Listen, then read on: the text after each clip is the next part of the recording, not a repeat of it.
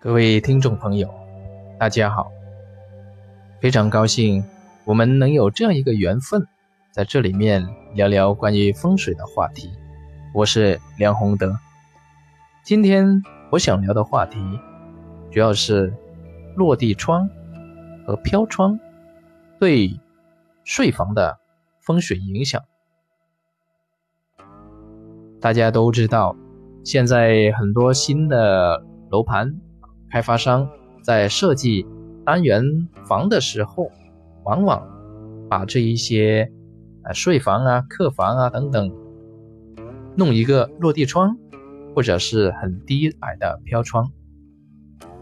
那这一些布局，当然可以是增加我们房间啊它的采光，使光线更足一点。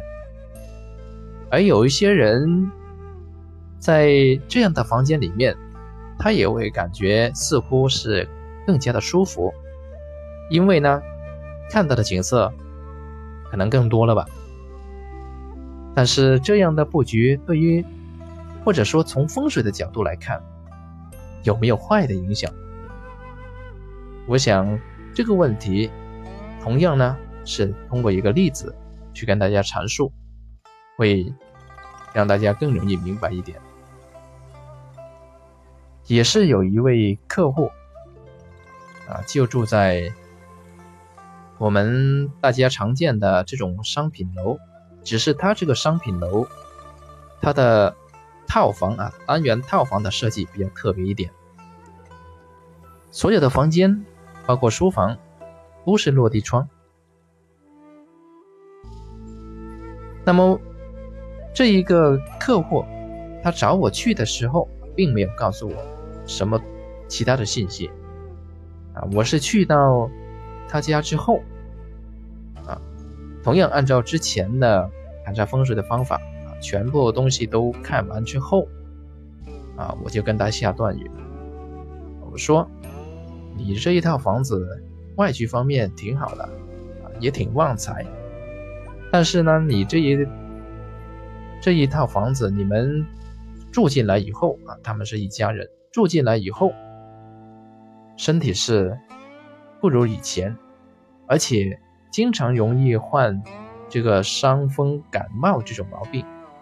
特别明显是天气一转凉的话呢，呃，你的这个小女儿她的流鼻涕的情况会非常严重。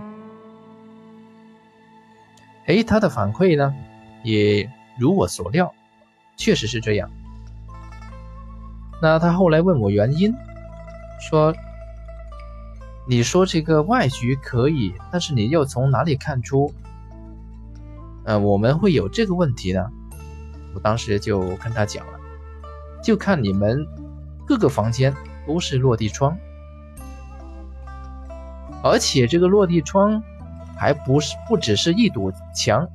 这个落地窗它设计的很奇怪啊，除了一堵墙就是向外的那堵墙是，呃落地窗以外，它还来一个九十度的弯曲，啊弯曲这个到另外一堵墙那里，也是落地窗。我说，睡房其实是一个人最重要的休息的地方，一个人在工作或者学习一天。劳累了一天之后，晚上最需要的就是补充你的精神，补充你的能量，休息好，养足元气，你这个人才能够，呃，在健康方面得到保障，在精力方面啊更加充沛。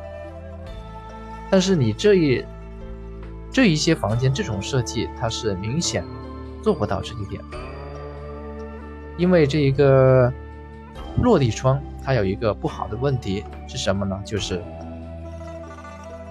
散气。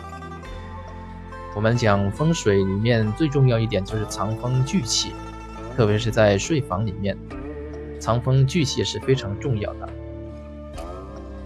一个藏风聚气的房子，你睡一天可能，嗯，不是睡一天啊，你睡三个小时，可能比一个散气的这一个房间。睡五个小时效果好得多。所以像他这个房子里面这种落地窗的设计，那肯定是不利呃身体健康的。所以后来我就建议他，既然现在已经买了下来，也不能用其他办法去改，那只能是呃加厚。用加厚的窗帘，落地的窗帘，呃，去遮挡一下，因为你摆了这个呃加厚的窗帘之后，它就能够缓缓解啊那个疝气的作用，啊，能够使他们的健康比以前啊得到更好的保障吧。所以这个就是睡房的。我们要注意的这个问题，大家有时候呢不能，呃，为了好像开阔一点啦，呃，好像能放多一点东西啊，或者有些人想象能够坐在低矮的飘窗上去看书啊，其实这一些功能都是不实用的。我们一定要明白，作为睡房，你首先要定位它的功能，它就是睡觉和休息的地方。那么其他功能如果跟这个功能，它是相违背的话，那只能把它取舍掉，啊，这就是我们今天要聊的这个问题的重点。今天我们先就聊到这里啊，谢谢各位。